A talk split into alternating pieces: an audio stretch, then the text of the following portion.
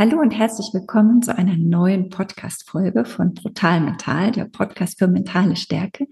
Ich habe sehr, sehr lange keine Folge mehr aufgezeichnet. Das hatte auch damit zu tun, dass das Jahr im positiven Vogelwild war. Es war viel los und ich hecke viel aus. Und es gab für mich auch einen mangelnden Anreiz weiterzumachen, da mich dieser Podcast unheimlich viel Aufwand kostete und ich nicht wusste, wie ich diese Kosten vor mir selber noch rechtfertigen kann. Jetzt habe ich eine Möglichkeit gefunden. Ihr findet zu Beginn und am Ende einen kleinen Werbetrailer. Ich hoffe, der stört nicht zu sehr. Bitte Entschuldigung dafür, aber damit kann ich zumindest die Kosten, die dieser Aufwand mir bereitet, ein Stück weit wieder refinanzieren. Herzlichen Dank für euer Verständnis. Ich habe sehr, sehr lange schon mich gefreut, diesen Gast endlich begrüßen zu dürfen. Wir sind schon ganz lange in Kontakt. Ich durfte ihn auch mal sportlich coachen. Und er hat eine sehr intensive Lebensphase hinter sich, die ihn doch zu einigen Veränderungen auch in persönlicher Art gebracht hat. Das ist der Martin. Herzlich willkommen. Martin, hallo. Hallo Daniela. Und der Martin springt eine sehr spannende Geschichte mit. Er war Geschäftsführer eines mittelständischen Unternehmens und bei mir eigentlich zum sportlichen Mentalcoaching, weil er nämlich eine tolle Aktion auf dem Rennrad vorhatte. Da ist er von Flensburg nach Garmisch geradelt und ich habe ihn da mental unterstützt. Und dann irgendwann, sind in Kontakt geblieben, war es aufgrund von Restrukturierungen, für die Martin auch gar nichts beruflich konnte, so, dass er seinen eigentlich Traumjob verloren hat. Ist das richtig, Martin? Ja, genau so ist es, Daniela. Ja, ich habe, ähm, ich hatte meinen Traumjob. Ich war, für mich war das nicht nur, nur Job, sondern ähm, ja, vielleicht sogar Berufung. Ich habe über sechs Jahre in diesem Unternehmen die Möglichkeit gehabt, mir ein unglaublich tolles Team um mich herum aufzubauen. Ähm, wir waren, wir waren einfach mehr als Kollegen. Wir haben absolutes Vertrauensverhältnis äh, untereinander gehabt und ähm, umso, umso schwieriger ist jetzt für mich natürlich gewesen, diese, diese Position zu verlieren, äh, wenngleich das ja vielleicht der normale Lauf der Dinge auf solchen Positionen ist. Ähm, es ist halt nicht mehr so wie früher, dass man beim Mittelstand als Geschäftsführer eine Aufgabe auf Lebenszeit hat, zwangsweise sondern es verändert sich, die Welt dreht sich weiter und dann muss man damit umgehen lernen. Mhm. Und dann kam was, womit eigentlich gar nicht so zu rechnen war. Es kam Corona, die Pandemie und plötzlich hast du gemerkt, es ist gar nicht so leicht, irgendwo neu anzufangen. Ja, also ich weiß gar nicht, ob die, ob die Corona-Pandemie der Grund dafür war. Ähm, ich bin ich bin grundsätzlich Dorfkind, lebe am Land. Für mich war Corona ja gerade am Anfang war nicht so richtig präsent. Für mich sind viele Dinge gar nicht anders geworden, als es vorher waren. Ich war vorher viel in der Natur, bin es nach wie vor. Ähm, ich, ich war keiner, der, der wahnsinnig viel privat in großen Gesellschaften unterwegs war. Für mich hat sich also gar nicht so viel geändert und Trotzdem habe ich aber in diesen Bewerbungsverfahren schon gemerkt, dass es natürlich eine Rolle spielt. Und äh, dass es dazu geführt hat, dass Unternehmen vorsichtiger sind, dass Positionen vielleicht nicht mehr so leichtfertig besetzt werden oder äh, sich Investitionen und damit auch Personalentscheidungen vertagen, weiter verschieben. Und das hat meine Situation sicher ungünstig beeinflusst, ja, auf jeden Aha. Fall. Und es waren dann in Summe 1,5 Jahre, die du arbeitssuchend warst. Ja, das ist, ähm, das ist eigentlich unglaublich. Ich habe so die ersten, die ersten Wochen habe ich es fast verdrängt, weil ich mir äh, nach dem Motto, äh, es kann nicht sein, was nicht sein darf, äh, immer gedacht habe, das gibt's ja gar nicht. Ähm, bin nur Monate vorher für meine außergewöhnlich gute Leistung von den Gesellschaftern äh, gelobt worden oder explizit herausgestellt worden und habe dann also diese Position verloren. Und dann habe ich einfach wirklich hab mehrere Wochen gebraucht, bis ich mal, bis ich mal wieder so richtig da war, präsent war und gesagt habe, okay, jetzt musst du dich in der Zukunft kümmern.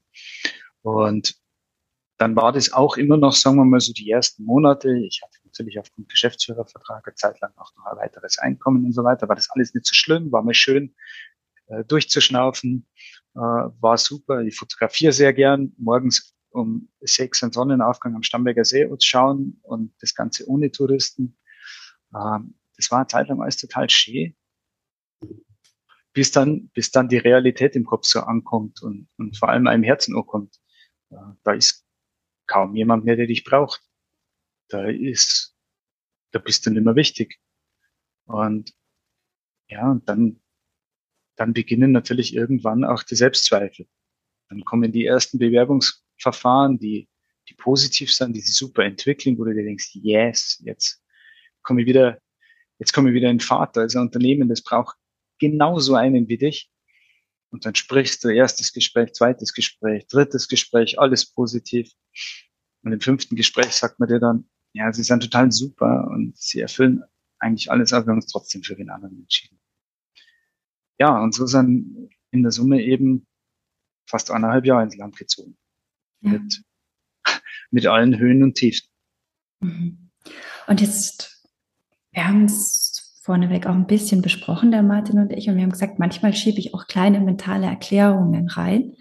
Und der, was der Martin gerade beschrieben hat, war, er sagt, irgendwann merkst du, dich braucht eigentlich keiner. Also es fehlt so ein bisschen die Herausforderung. Ne?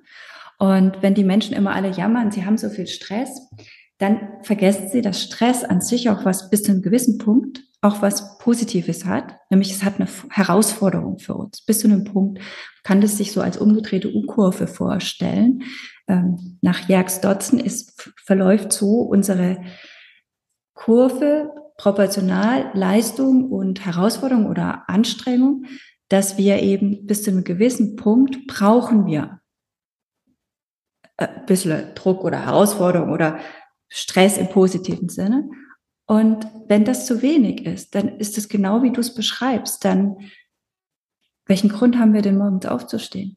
Also, wer ist denn da? Was, es erwartet, wartet ja nichts auf uns. Und das vergessen wir oft, wenn wir die ganze Zeit jammern über Stress. Wer über Stress jammert, ist eigentlich bei der umgedrehten U-Kurve auf der anderen Seite, als wenn es zu viel ist. Wenn entweder die Herausforderung zu fordernd ist, weil es uns überfordert, ähm, in der Aufgaben, ja, in der in der Komplexität oder eben auch, wenn es einfach zu viel in der Masse ist und wir nicht mehr ein- und aussehen. Aber wenn es eben zu wenig ist, ist es für den Mensch genauso schwierig damit umzugehen. Und dann ist eine andere Form von Stress, nämlich eigentlich der Unterforderung, ja, oder so wie du es gesagt hast, wer braucht mich denn? Und das finde ich sehr wichtig zu sehen, dass ich habe es mal von einem Formel 1 Mitarbeiter gehört, der gesagt hat, ja, wir haben ganz schön viel Stress und Druck in der Situation, wenn wir schnell die Reifen wechseln müssen beim Formel-1-Fahrer. Aber der sagte eben auch, für mich ist Stress ein Privileg. Ich habe seit ich ein kleiner Junge war davon geträumt, mhm. da zu arbeiten. Und das vergessen wir manchmal, wenn wir die ganze Zeit jammern, wenn da keiner ist, der irgendwas von uns erwartet und fordert und wir selber auch nicht wissen was, ist es genauso mental. Unglaublich anstrengend und du hast es ja schon angedeutet, macht was mit dem Selbstwert. Ne? Ja, absolut. Also ich, ich, ich kann das bestätigen, dieses, dieses zu wenig Stress oder zu wenig Herausforderung ist für mich mindestens, mindestens so wirksam im negativen Sinne wie zu viel Stress. Also du hast gerade vom Lines angesprochen. Ich selber komme ja ursprünglich eher aus dem Motorsport, aus dem Motorradrennsport. Ähm, da hast du vor jeder Kurve letzten Endes eine Stresssituation, triffst du deinen Bremspunkt, ähm, schaffst du das Überholmanöver, ähm, kannst du deinen Rutscher abfangen. Aber das sind alles Stressmomente, die, die, wie soll ich sagen, einen positiven Ausgang auch einen positiven Effekt erzeugen, einen, einen riesen Impuls auf dich haben. Und wenn es alles wegfällt und im Job natürlich auch. Und ich denke, da spreche ich für ganz viele in meiner Position oder in der Position, in gehobenen Führungspositionen. Du musst dich ja während, während deiner Arbeit nie mit existenziellen Themen auseinandersetzen, äh, weil du zu den privilegierten, besser verdienenden gehörst. Aber sobald du raus bist aus diesem, aus diesem Spiel, beginnt diese Fragestellung irgendwann und das nagt unglaublich, weil man sich, weil man sich, also ich hätte mir im Leben nie vorstellen können, dass ich mich mit dieser Frage überhaupt jemals auseinandersetzen muss. Also wie bezahle ich nächsten Monat meine Miete? Äh, kann ich mein Bauvorhaben irgendwann realisieren? Und, und, und, alles, was man, was man halt so in einer Lebensplanung mit dem, mit dem Einkommen, das einem lang zur Verfügung steht, irgendwie so plant. Und dann stehst du da und und hast nichts zu tun, hast gleichzeitig aber Existenzangst und bist im ersten Moment ja wie, wie eingefroren, wie gelähmt. Mhm. Und ich habe ja schon eine Weile gebraucht, mich da rauszumanövrieren. Ich habe Gott sei Dank ähm, ganz, ganz viel positive Hilfe erfahren im ja. engsten Umfeld. Da gehe ich ganz kurz rein. Du hast mir wieder ein Stichwort gegeben, das ist übrigens unabgesprochen. Ne? Ich pick mir dann immer raus, was ich gerade höre. Du hast gesagt, das ist erstarren, hast du es genannt, oder wie eingefroren, hast du gesagt. Ne? Mhm. Und wenn wir jetzt wieder beim Stress, es gibt die sogenannte autonome oder polyvagale Leiter, also angelehnt an den Vagusnerv. Und man sagt, es gibt so einen grünen Bereich auf der Leiter, der ist ganz oben. Das ist dieses Ich bin in Sicherheit, alles ist gut, Komfortzone. Ne? Das, und dann kommt so der gelbe Bereich auf der Leiter, das ist so, ja, jetzt muss ich mich aber schon mobilisieren, jetzt muss ich was tun. Und das ist so erstmal wahrscheinlich auch der, der erste Zeitpunkt, so wenn man bemerkt hat, okay, jetzt muss ich so zu den ersten Vorstellungsgesprächen gehen und so. Wir sagen häufig eben im Stress auch dazu, das ist dieser Angriff oder Fluchtmoment. Jetzt packe ich es an oder ich laufe mal eine Weile davor weg. Das heißt, beschreibst du auch am Anfang, hast du es gar nicht so realisiert. Ne? Das ist so dieses, da ist man noch so ein bisschen ähm, in irgendeiner Form lenkt man sich noch ab oder man fängt halt an, es anzupacken. Das ist so, die das sind die gelben Stufen auf der Leiter. Die sind schon Stress. Da ist der Sympathikus, unser Nervensystem aktiv. Und dann, dann kommt wieder der Vagusnerv.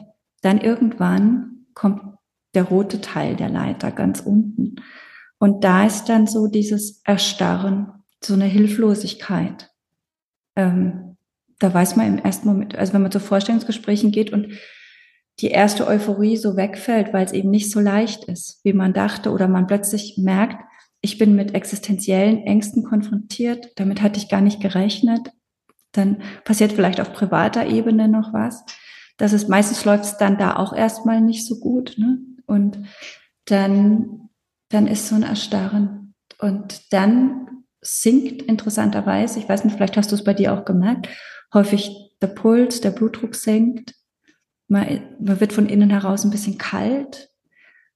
Und das Spannende ist, man muss über die Leiter wieder nach oben, über die Mobilisierung kommen, also wieder ein bisschen Stress und Druck kriegen, um wieder in den grünen Bereich reinzukommen. Und jetzt hast du, es gibt zwei Möglichkeiten, also es gibt viele Möglichkeiten, da wieder rauszukommen und um da eben nicht in der Depression, weil die rote Stufe, die kann mich in Depression führen. Ne?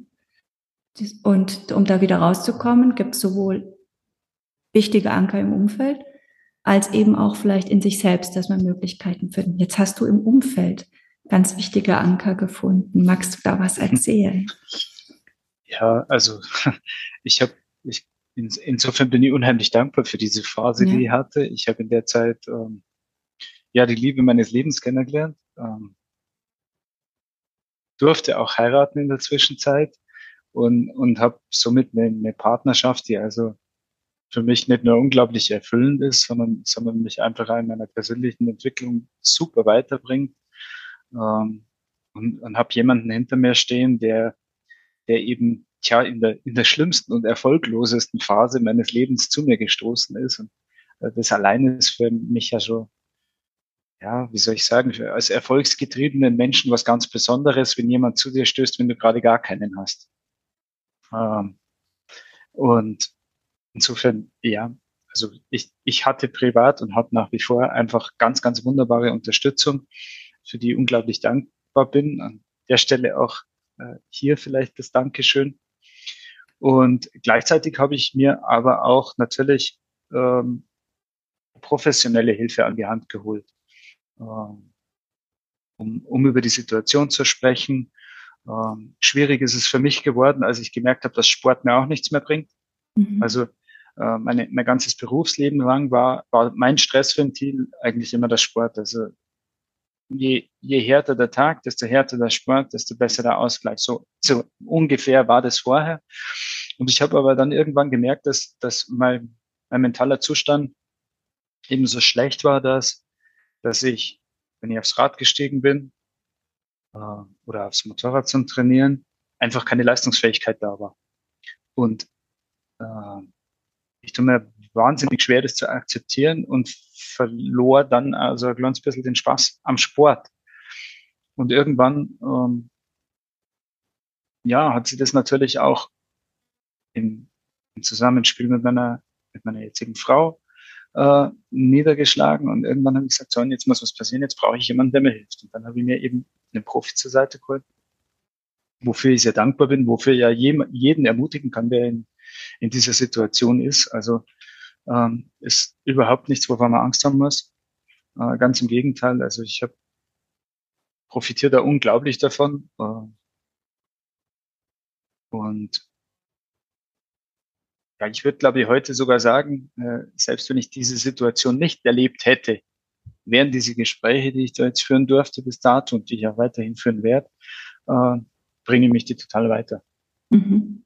Also ich ich empfinde es als totale Bereicherung und ja, wie gesagt, kann, kann es jedem nur empfehlen, aber mhm. muss natürlich jeder seinen eigenen Weg finden. Aber mittlerweile äh, fange ich also auch wieder an, ein bisschen Sport zu treiben.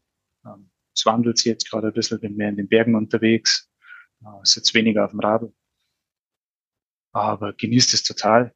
Mhm. Und ja, habe über diese zwei Jahre halt ja, insbesondere mich wahrscheinlich stark verändert mhm. durch diese Situation. Jetzt ist ja so dieses ähm, nur von außen, die, also die ist sehr, sehr wichtig, das erlebe ich auch so. Man wird sehr viel resilienter, wenn man im Außen Stützen hat, so wie du es auch beschreibst. Äh, gleichzeitig braucht es natürlich auch im Innen Stützen, ne? dass man sich selber auch aus manchen Momenten auf dieser Stressleiter, von der ich gesprochen habe, wieder in einen anderen Zustand reinbringen kann, Richtung grüne Stufen. Wie, was ist so für dich vielleicht hilfreich gewesen in deiner Entwicklung, was du dir selbst geben kannst inzwischen? Also das ist mit Sicherheit der, äh, der, der Punkt, der für mich am schwierigsten war.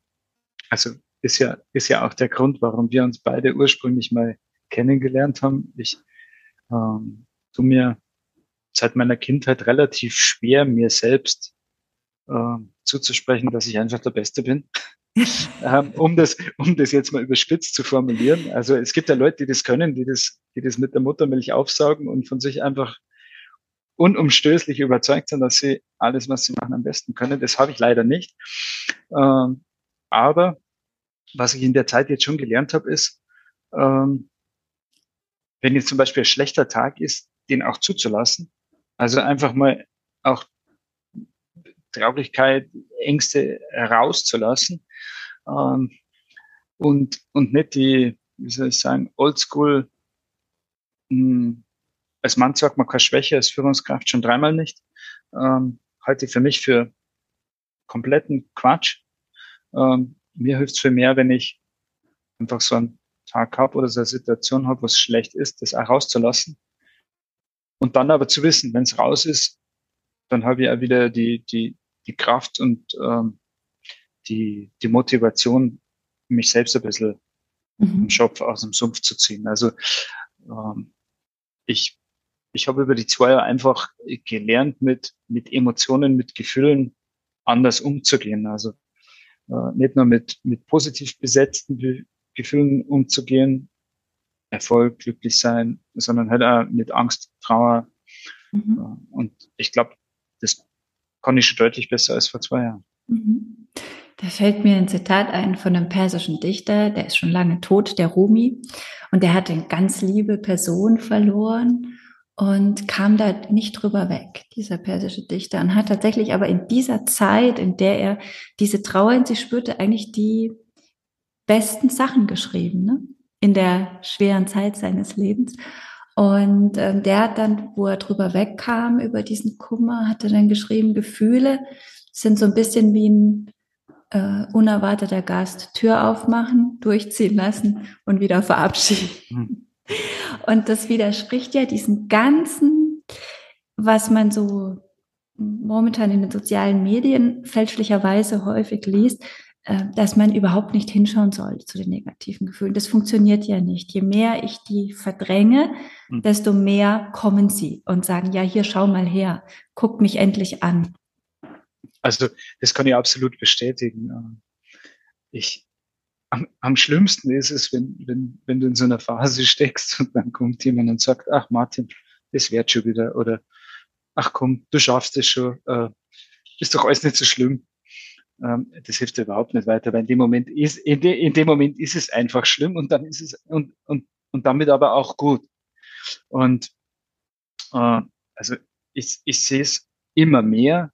Ich bin da immer noch in einem Prozess. Also ich, ich, ich habe überhaupt nicht das Gefühl, dass diese Entwicklung jetzt abgeschlossen ist, sondern ganz im Gegenteil, ich bin eher am Anfang. Aber, aber ich nehme es mittlerweile einfach viel mehr als, als Chance wahr, ähm, auch nicht nur, nicht nur was meine persönliche Entwicklung betrifft, sondern auch was, ähm, was mein Job und, und ja, mein, meine generell die Zusammenarbeit mit anderen Menschen betrifft, weil, ähm, weil wenn du sowas mal erlebt hast, natürlich eine ganz andere Bandbreite zur Verfügung steht. Mhm. Du, du kannst, wenn du gewillt bist, für empathischer agieren oder ähm, einfach die Situationen anderer nochmal ganz anders einschätzen.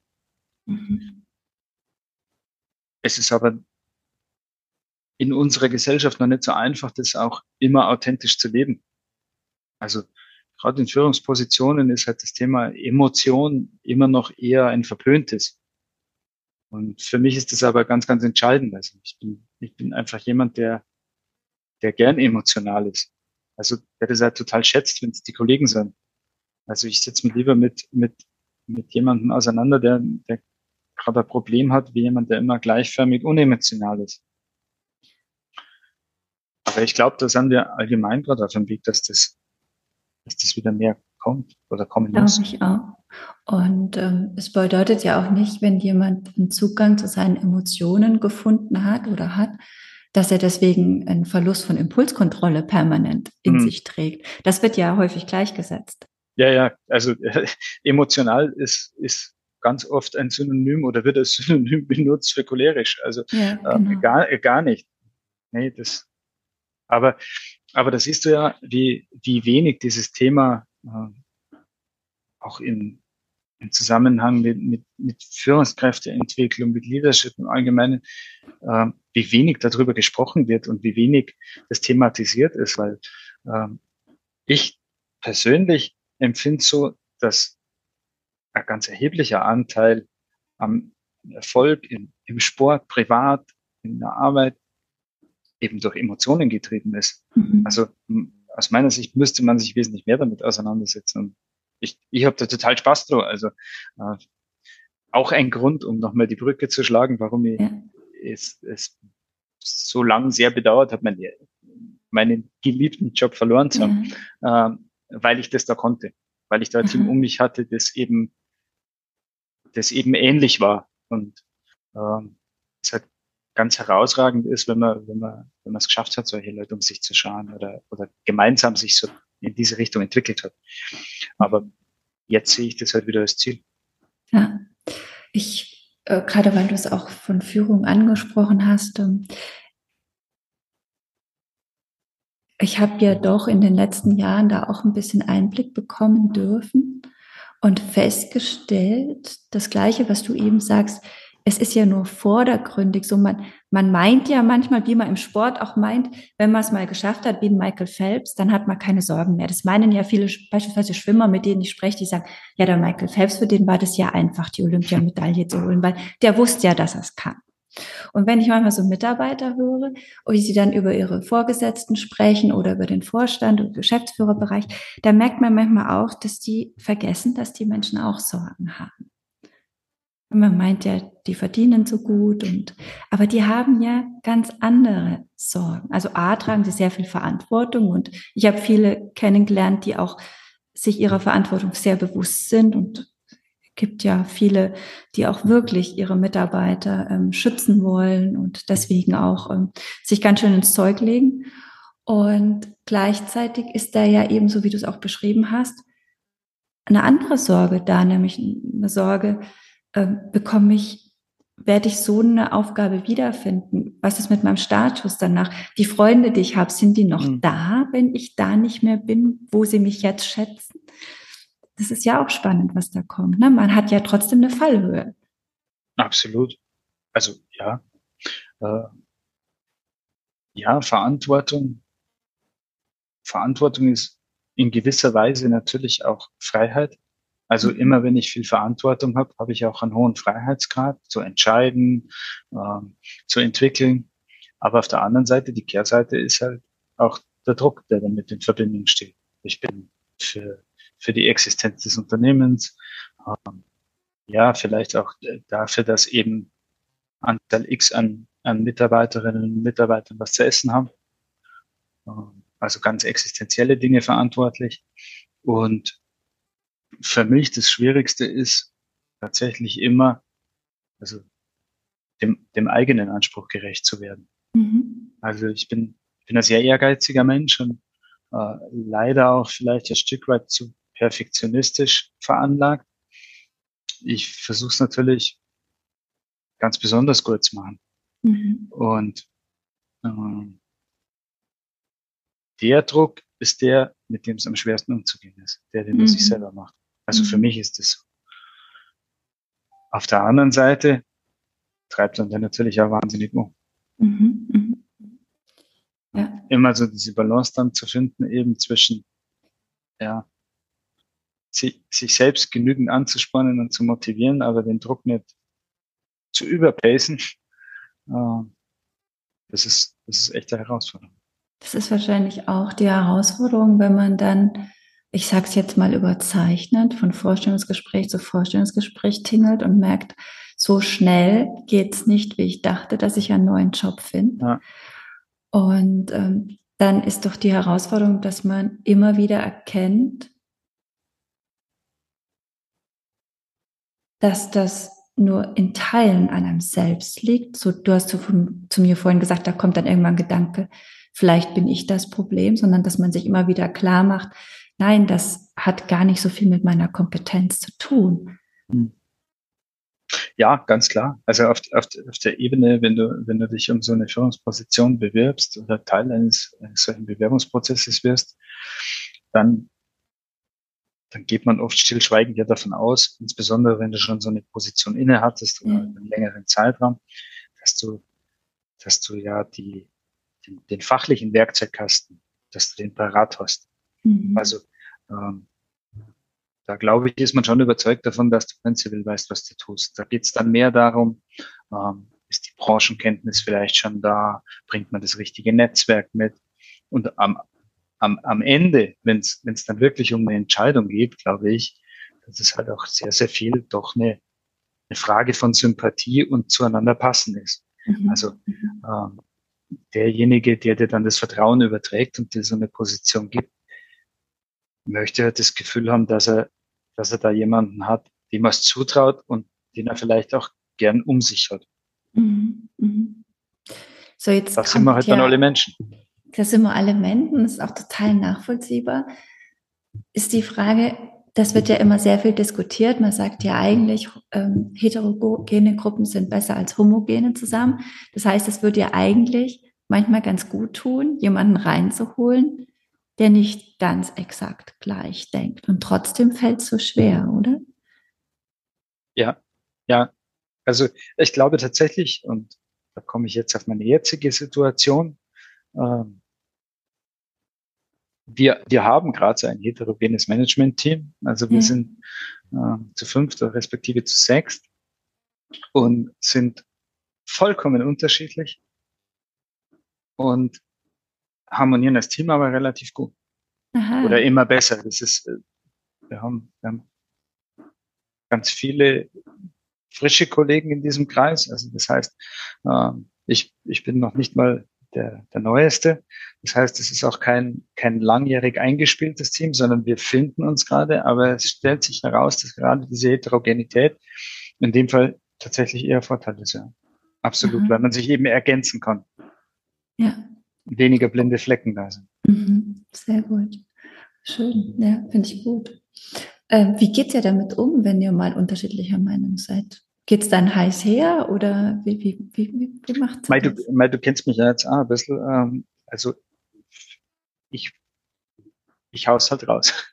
ähm, also ich bin schon sehr darauf bedacht, auch dieses Team, und das ist vielleicht so ein kleines bisschen meine Rolle, dazu zu animieren, eben offen äh, mit Themen umzugehen. Ich habe auch äh, das, das Thema Führung und Leadership für mich nicht gewinnen können. Das man hat mich letztlich dafür verantwortlich gemacht, aber deshalb, weil ich, weil ich in diesen Belangen eben immer die Hand heb und derjenige bin, das vorantreibt. Ähm, und ich glaube, das wird er dankbar angenommen. Also wenn es mal einen gibt, der da so ein bisschen vorprescht und sagt, Mensch, jetzt lasst uns doch mal offen reden, das bringt ja nichts, wenn wir hier immer bloß Political Correctness pflegen und möglichst diplomatisch Ja sagen, äh, sondern vorwärts kommen wir letzten Endes nur, wenn wir über, über Herausforderungen und Probleme offen sprechen. Und an der Stelle bin ich halt jemand, der auch einen, einen Konflikt gerne austrägt. Also natürlich muss das immer fair sein und nicht, äh, soll ich sagen, persönlich werden. Aber, aber ich, ich bin eigentlich immer dankbar für jeden Konflikt, weil nur da kommen die Probleme hoch. Und wenn ich merke, dass sich jemand, wie soll ich sagen, da unwohl fühlt, dann muss ich eher schauen, dass man eben seine Ängste irgendwie äh, vernünftig, äh, hätte ich fast gesagt, behandelt, aber äh, dass man auf die Rücksicht nimmt und darüber spricht, was, was hindert dich denn am offen drüber reden und so weiter.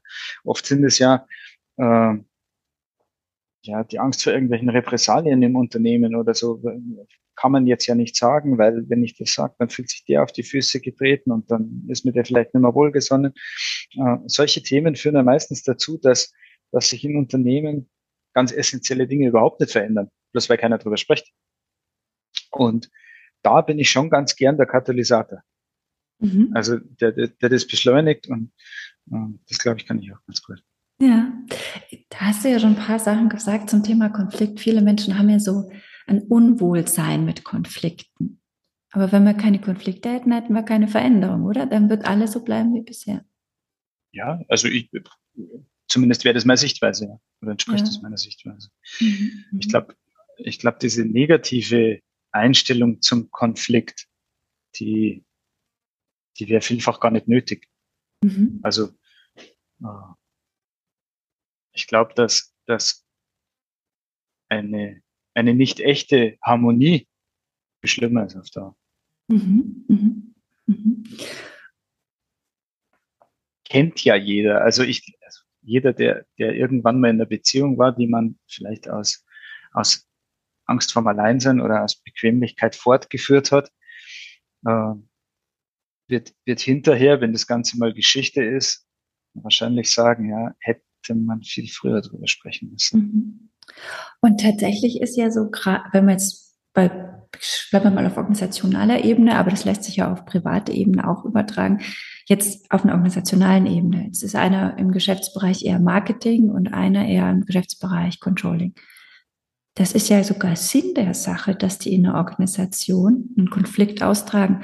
Weil wenn das Controlling immer der Meinung des Marketings wäre, dann hätten wir irgendwann wahrscheinlich im Budget ein Problem, so finanziell gesehen. Ja, weil mhm. das Marketing, das wird schon, ja. also ich, na, also die wären schon bereit, viel zu investieren. Und insofern ist es ja doch so auf organisationaler Ebene so, dass es sogar wichtig ist, dass Konflikte ausgetragen werden. Und das ist ja sogar, also Harmonie ist ja gar nicht Teil des organisationalen Konzepts, wenn man ehrlich ist. Also ein unternehmerischer ja. Erfolg braucht ja sogar den Konflikt in ja. der Organisation. Ja, wobei ich schon, schon auch glaube, dass es halt auch eine Frage von Timing und Dosierung ist. Mhm. Also, mhm. also permanenter Konflikt äh, ist es wahrscheinlich dann auch nicht. Mhm. Also ich glaube, man muss schon, man muss schon auch wieder äh, Phasen der, der Ruhe oder Harmonie bewusst zulassen oder mhm. fördern. äh, weil ich schlage da jetzt für mich die Analogie zu äh, die Brücke zum Sport. Der Muskel wächst halt auch nur in der Ruhe. Ja, genau. Also es, ist eine, es also, also, eine Mischung. Ja, genau. Also permanentes Training oder in der Organisation ja. permanenter Konflikt führt wahrscheinlich auch nicht zum Wachstum. Aber, aber ja, ich gebe dir recht. Also ohne Konflikt geht's überhaupt nicht. Das heißt, finde ich, ist teile ich komplett, ja. Ähm, es gibt Dinge, die sind zu verhandeln. Wenn aber so ein permanenter Konflikt, da ist es ja eine Frage der Organisationskultur eigentlich auch, oder? Genau. Das heißt, die, das, die Menschen sagen ja häufig, der und der macht das so, aber letztendlich produziert man das ja mit, ne? Man schafft das ja immer wieder neu. Mhm. Also ich bringe es mal ein eigenes Beispiel. Ich bin eine Zeit lang ins Fitnessstudio gegangen. Ich gehe da immer noch hin, aber ich hatte eine Zeit lang eine Haltung, weil da ständig das Personal, das junge Personal sich geändert hat. Und ich hatte immer den Eindruck, wenn ich da zur Rezeption komme, diese Mädels, die Neuen, die grüßen mich nicht. Und dann habe ich schon so, bin ich schon so rein, mal gucken, ob sie mich heute grüßen, bis ich mich irgendwann dabei ertappt habe, so wie ich die anschaue. Ich glaube, ich würde mich da auch nicht grüßen. Das heißt, ich produziere den Konflikt ja unbewusst körpersprachlich häufig mit. Ne? Und das passiert halt auf organisationaler Ebene auch, dass man sagt, ja, der, der Bauer, der nervt mir so, der, und der, der Schmidt, mit dem möchte ich auch nichts zu tun haben. Hm. Und ähm, gehe dann natürlich auch mit so einer Haltung rein. Ne? Ja, also ich. Und wundere mich, warum es da keine super äh, Lösungen gibt am ja, Ende des Tages. Ja. Ja, ich meine, da, da ist natürlich immer die beste Lösung, vor der, vor der eigenen Tür zu kehren, klar. Ähm, und da nehme ich mich auch gar nicht raus. Also mir geht's da ganz genauso. Aber letzten Endes, ja, ist es, ist es ja fast, fast schon sicher immer da, wo man so ein Thema hat. Den Meier mag ich nicht, die Frau Huber, die ist auch schwierig. Ähm, immer da, wo solche Themen sind, da wird es sich eigentlich lohnen, was zu ändern. Total.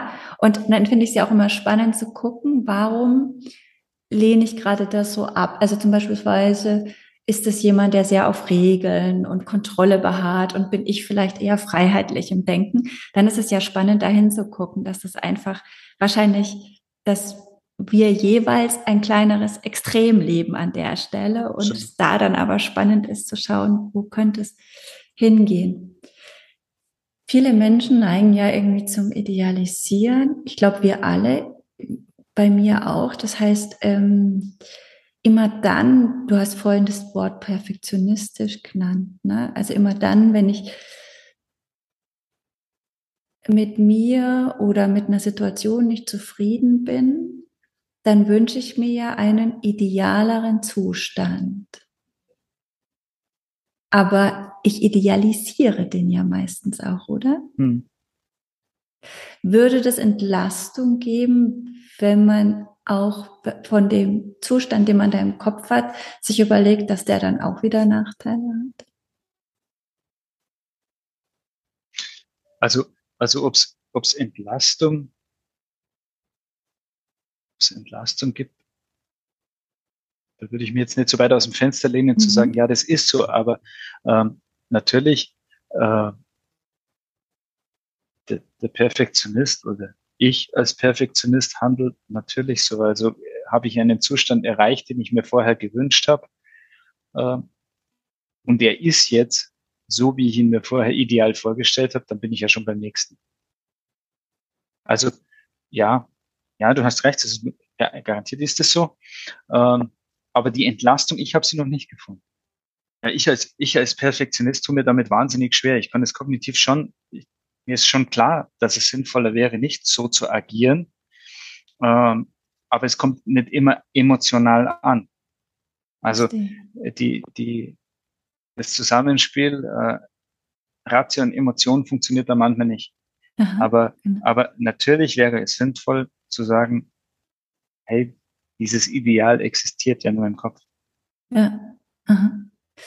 Genau, also wenn wir was, ich hatte es neulich mit einer anderen Führungskraft, der, da haben die Mitarbeiter einen Fehler gemacht und da hat er wegen die, Emo, also die Emotionenkontrolle bei ihm gefehlt. Und er ist im Stress eindeutig in Angriff gelandet und hat auf gut Deutsch die ein bisschen, ja, schon geschimpft, hätte ich gesagt, seine Mitarbeiter und hat es danach ein bisschen bereut Und ähm, es kam dann eigentlich raus, dass er sich das halt so, hatte das so sich schön vorgestellt, wie das alles nach außen kommuniziert wird und wie das dann läuft. Und die Mitarbeiter, seine Teamleiter haben es ganz anders gemacht, als er wollte. Und ja. das hat natürlich seinem Ideal, seinem perfektionistischen Ansatz widersprochen. Und da hat es persönlich genommen. Das haben wir dann rausgefunden. Ja. Er hat es eigentlich persönlich genommen, weil er sich doch so reinkenkt hat vorneweg. Und da ist ja auch so eine, ähm, eine Idealisierung da. Und wir haben dann gemerkt, okay, es sind zwei Dinge. Das hast du auch gesagt. In dem Moment, wo es mich im Stress packt, bin ich nicht so zugänglich für die Vernunft. Ne? So ist es, ja. Das heißt, man bräuchte eigentlich vorneweg das Üben in leichteren Situationen, dass man für sich trainiert. Es gibt auch andere Annahme oder andere Denkhaltung als die, die ich gerade habe. Das müssen ja. wir also in leichteren Situationen trainieren. Ich mache das zum Beispiel, ich bin ja auch nicht perfekt. Wenn ich merke, dass ich bestimmte Stresssituationen habe, dann versuche ich immer in leichteren Situationen zum Beispiel zu tra äh, trainieren, ist es die einzige Möglichkeit, das so zu sehen. Ja. Oder gibt es eine andere Variante auch? Genau. Wie wird es ein Kumpel sehen, den ich besonders gelassen finde? Wie würde der die Sicht? Also beispielsweise, ich habe einen, der folgt mir auf Instagram. Den habe ich äh, ein paar Mal bei Workshops auch im Coaching drin sitzen gehabt. Und der schaut jede Story von mir an, aber liked nie. Mhm. Und aber von einer Bekannten von mir liked er. Mhm. Jetzt könnte ich das ja total persönlich nehmen. Dann ist mir aber eingefallen, der hat mir schon, hat mich schon weiterempfohlen, durch den habe ich wirklich schon tolle Klienten bekommen. Mhm. Er hat mich privat schon eingeladen, also ähm, mit mehreren Leuten zum, äh, zu einer Veranstaltung. Meine Annahme ist wahrscheinlich falsch. Also zumindest nicht. Ich, und was wäre denn so schlimm davon, wenn er meine Beiträge wirklich nicht so gut findet aber den Rest von mir zum Beispiel ganz gut. Mhm. Und da kommt dieses Idealisieren durch, dass ich erwarte, dass jemand alles durchgängig gut finden muss bei mir, oder? Aber wenn ich ehrlich bin, finde ich doch bei Menschen vielleicht auch nicht alles durchgängig gut. Und das meine ich mit dem Idealisieren. Wir haben einen Hang, Dinge ganz oder gar nicht haben zu wollen, statt dass wir ja. aushalten, dass es manchmal komplexer ist, oder? Ja, also ich konnte es total bestätigen. Also bei mir ist das definitiv so. Ja. Und mir hilft es dann, wenn ich solche Gedanken habe, deshalb trainiere ich natürlich, ne? Ich bisschen erwarte ich ja auch von mir selber, dass ich an solchen Themen auch arbeite, wenn ich es weitergebe. Gucke ich ja, was funktioniert, was nicht. Ich gehe dann zum Beispiel schwimmen und dann denke ich das nochmal durch. Dann überlege ich mir, was spricht gegen meine Annahme und sammle so Fakten.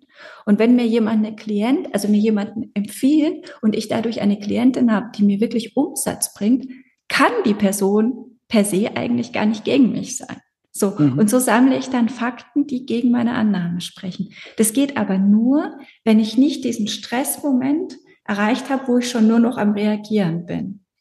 Und deswegen trainiere ich das immer mehr in Situationen, wo ich emotional noch nicht so involviert bin, um das dann mal in schwierigen Situationen eher umsetzen zu können. Weißt du, wie ich meine?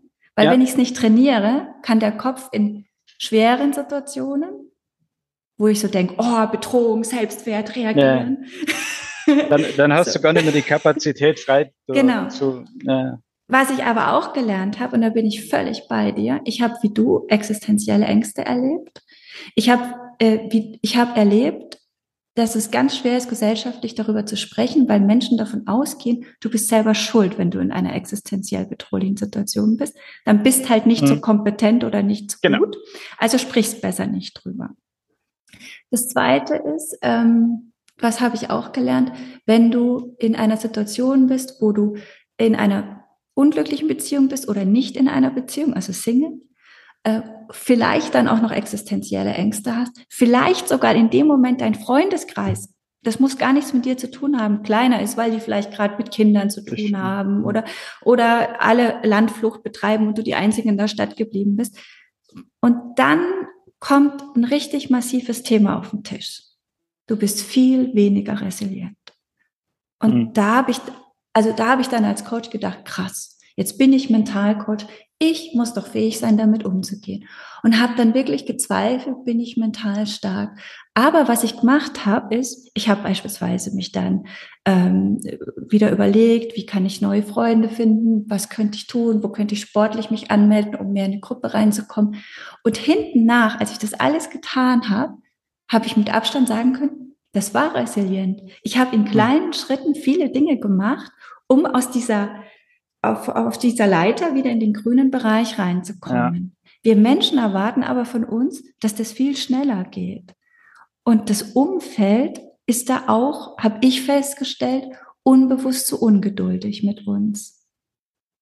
Ja, also kann ich alles eins zu eins bestätigen. Und also für mich ist es tatsächlich so, dass ich mir da immer wieder den Sport herhole, ähm, weil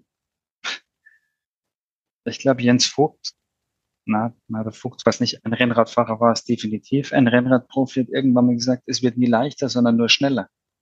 Also, also ist, und, und so ist es, so ist es ja mit der mentalen äh, Verfassung auch. Also, äh, das, das tut halt immer weh, wenn so ein Zustand da ist. Also, aber wenn man dann trotzdem rauskommt, dann ist es für mich schon der Nachweis, dass ich eine gewisse Resilienz habe und eine gewisse mentale Stärke. Äh, auch, auch wenn die Anforderung jetzt vielleicht halt der Next Step war und es deswegen trotzdem wehgetan hat. Aber ich glaube, man darf, man darf, man, man darf, glaube ich, einfach nie erwarten, dass das, dass das immer zum Spaziergang wird. Nur weil man mental stark ist. Weil das wieder die Idealisierung ist. Ne? Ja. Und ich glaube, dass dieser Weg, du hast ja auch eingangs gesagt, dass der dich enorm in der Veränderung vorangebracht hat, diese inneren Konflikte, die man dann hat in dem Moment. Das ist ja wie bei äußeren Konflikten, die führen uns ja in eine Veränderung. Ja. Und, und ich glaube, dass das ja quasi auch ein wichtiger Entwicklungsschritt ist, den man dann macht, der ihn dann vielleicht auch in der, ähm, im Beruf weiterbringt oder im Privaten. Also ich habe dann zum Beispiel, wenn ich dann die grüne Leiter habe, ich bin momentan sehr auf der grünen Stufe, dann kann mhm. ich das eben mit ganz viel Dankbarkeit auch wahrnehmen.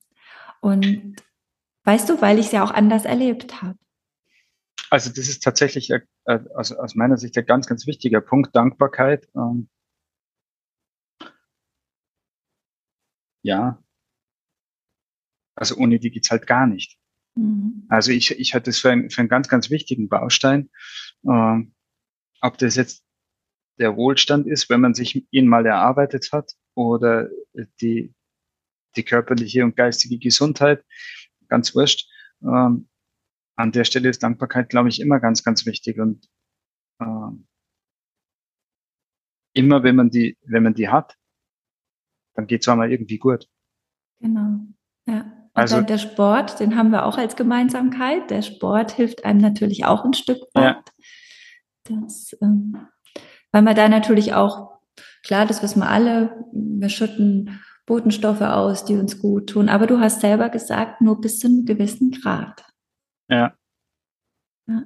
Also bei, bei, mir ist da ganz, ganz früh zusammengekommen. Ich habe mir natürlich äh, letzten Endes mein ganzes Leben lang seltenst geschont. Also ja. körperlich wie geistig. Ich habe halt, ich ich war schon so einer, der dieses höher, schneller, weiter exzessiv praktiziert hat. Ähm, ich war mit, mit 35 Geschäftsführer, habe zweimal studiert und habe nebenbei einen Leistungssport betrieben. Ähm, das geht alles. Also mit, mit Disziplin und Einsatz geht es. Aber es hinterlässt halt irgendwann auch Spuren. Und, und jetzt, glaube ich, war einfach der Punkt, wo zu viel einfach wirklich zu viel war. Ja. Und und das vielleicht auch so kommen musste. Also ich, und, ich, ich und ich finde es so mental stark, weil ich glaube, dass ganz viele Menschen an einem Punkt sind wie du und das aber so wegdrängen und dann wird es immer schlimmer. Und du hast einmal hingeschaut eigentlich, ne? Ja, genau. Aber, aber das muss man sich auch trauen. Also mhm. das, das ist am Anfang schon auch eine Frage von, ja, von Mut, Mut. Also ich, ich habe schon eine Weile gebraucht. Ja. Und ich habe immer wieder gedacht, ja, wie halt, wie man halt so ist, wenn man sehr leistungsbezogener Mensch ist. Ja, das geht schon, das tut jetzt ein bisschen weh, aber dann geht's schon wieder. Ja. Und ähm, es gibt aber halt auch Situationen, in denen es viel, viel cleverer ist. Auch da können wir wieder den Sport heranziehen, in denen es viel cleverer ist, einfach mal innezuhalten und genau hinzuschauen und vielleicht ein paar Probleme zu analysieren, den, den geistigen Keller mal aufzuräumen und dann halt wieder ja, durchzustarten. Und ich glaube, das gelingt mir gerade ganz gut. Ja, ja das glaube ich auch. Schön. Das ist schon ziemlich rund. Spannend, ja. Und jetzt ist ja so, dass du doch gerne mit Menschen arbeitest, oder täusche ich mich da? So als, ich glaube, du hast schon gerne auch als in deinem Geschäftsbereich Zugang zu Menschen. Jetzt bist du aber immer mehr remote unterwegs. Also dieses hybride Arbeiten, das, das viel auch äh, online stattfindet, das ist ja auch ein Teil deines Arbeitslebens jetzt, oder? Ja, also das, das prägt meinen Alltag komplett. Also ich sitze ja jetzt gerade äh, zu Hause im Büro und vor allem ich habe aber diesen diesen Wandel oder diese diese ersten Schritte gar nicht mitbekommen. Also ich bin noch mit fünf Tage im Büro und ich habe vor, vor dieser Phase keinen einzigen mobilen Arbeitstag in meinem Leben gehabt. Äh, weil ich halt auch, sagen wir mal, aus, eher aus der Old Economy komme, also Industrie, da, das waren die letzten, die da mitgezogen haben. Und, und dann kommst du eben in eine neue Organisation und hast auch diese ganz neuen Methoden. Und ja, du hast das ganz richtig gesagt. Also ich war, war und bin da stark, wo, wo sie einfach, wo sie zwei Menschen begegnen. Und ich habe, glaube ich, eine sehr empathische Ader. Ich tue mir relativ leicht, in, in die Situation anderer Menschen reinzuversetzen. Und ich muss natürlich jetzt erstmal lernen, das in dieser mobilen und Remote-Welt ja wieder umzusetzen, da mal Leistung auf die Straße zu kriegen. Mhm. Ich meine, das, das, das geht ganz bestimmt, da bin ich überzeugt davon.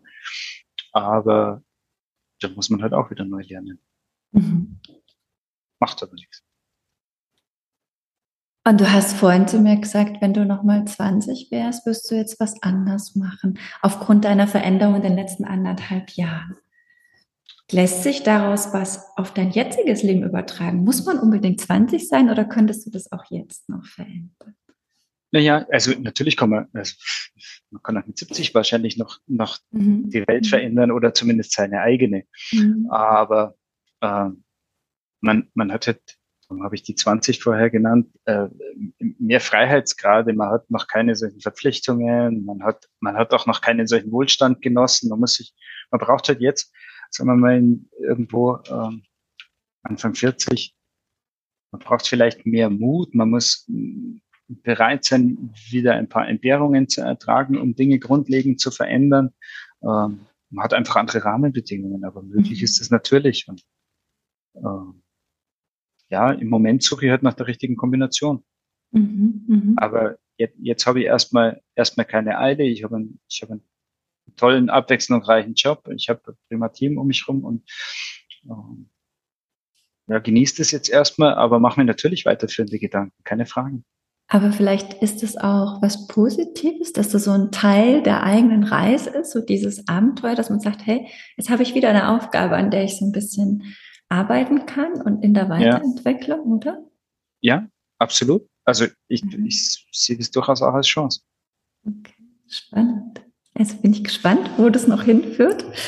Und ähm, ich, ich glaube auch dieses, diese Erwartung, dass wir irgendwann fertig sind, die habe ich irgendwann abgelegt, sondern ich genieße eigentlich sogar die Reise, dass das Leben mich immer wieder, dass ich immer wieder, ja, dass ich äh, Entwicklungsschritte habe und gar nicht dieses, ich warte gar nicht drauf, dass ich ankomme, wo alles perfekt ist, sondern äh, fange an, das so zu genießen, was, was ich schaffe und aber auch Lust drauf zu haben, das wieder als Sprungbrett für Neues zu nehmen. Hm. Ja, der Weg das ist das Ziel. Ja, genau. Ich finde das sehr entlastend. Ja. Mhm. Genau. Spannend. Okay. Martin, du machst so wunderschöne Fotos. Und äh, du hast da auch auf dem Instagram-Account, wie heißt denn der?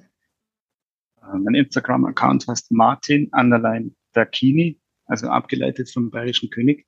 Äh, Dakini, gell? Und ja, ich versuche da einfach Dakini, genau. Genau. äh, hm. ja, ich versuche da halt einfach, ja, mein, meiner Liebe zur Heimat und unserer Region rund um den Starnberger See einfach ein bisschen gerecht zu werden und das ein bisschen in die Welt rauszutragen. Finde ich, machst du toll, hat mir sehr gut gefallen, gefällt mir immer noch. Äh, schaut's mal vorbei, schaut euch das an. Ähm, wir haben jetzt November, äh, Dezember bald, gell? Jetzt kommt ja. bald der Dezember und noch eine kleine Anregung. Wir haben ja momentan alle ein bisschen weniger Serotonin, weil einfach nicht so viel Sonne da ist. Das ist ganz normal. Und deswegen sinkt auch schnell mal die Laune. Und da tun wir uns alles was, was Gutes, wenn wir eben dann schauen, dass wir trotzdem ein bisschen Sonnenlicht abkriegen und ähm, ja, schaut, dass er vielleicht auch mal recherchiert, wo ist denn so eine Möglichkeit in Lebensmitteln. Auch da können wir einiges tun für unser Serotonin. Teile ich euch auch auf Instagram dem, demnächst mal mit. Und wichtig ist eben, lasst euch nicht einreden, dass alle anderen da draußen immer Glück haben und das totale Happiness in sich tragen, sondern dass es eben normal ist, dass man eben auch mal durch schwierige Zeiten durchgeht, die aber dann eben auch wieder eine neue Zufriedenheit vielleicht auslösen können oder wie ich es beim Martin erlebe, doch eine große Veränderung hervorgerufen haben. Vielen, vielen Dank, dass du da warst zum Gespräch. Ja, liebe Daniela, ich muss Danke sagen. Es war wie jedes Mal ein super Gespräch. Äh, und ich freue mich immer, wenn wir die Zeit mehr haben, ist ja doch nicht allzu oft der Fall. Und ja, ich, ich möchte vielleicht abschließend nur sagen, nein, es, es hängt nie ewig auf eure Seiten. Also es wird immer besser, wieder besser. Ähm, und ich glaube, Scheitern kehrt einfach zum Erfolg dazu. Also ähm, ohne Scheitern kein Erfolg. Und insofern in anderen Ländern ist es ganz normal und man geht ganz, ganz anders damit um ich glaube, das tat uns auch ganz gut, wenn wir da unsere Fehlerkultur und unser, unseren Umgang mit dem Scheitern einfach mal ein bisschen positiver behandeln. Und ja, vielen Dank für die Zeit, für deine Zeit, für den Podcast. Ich bin, ich bin sehr dankbar, dass ich da teil werden durfte. Ich höre mir das ja immer sehr gern selbst an und wünsche natürlich allen viel Spaß mit der Folge. Dem schließe ich mich an. Vielen Dank.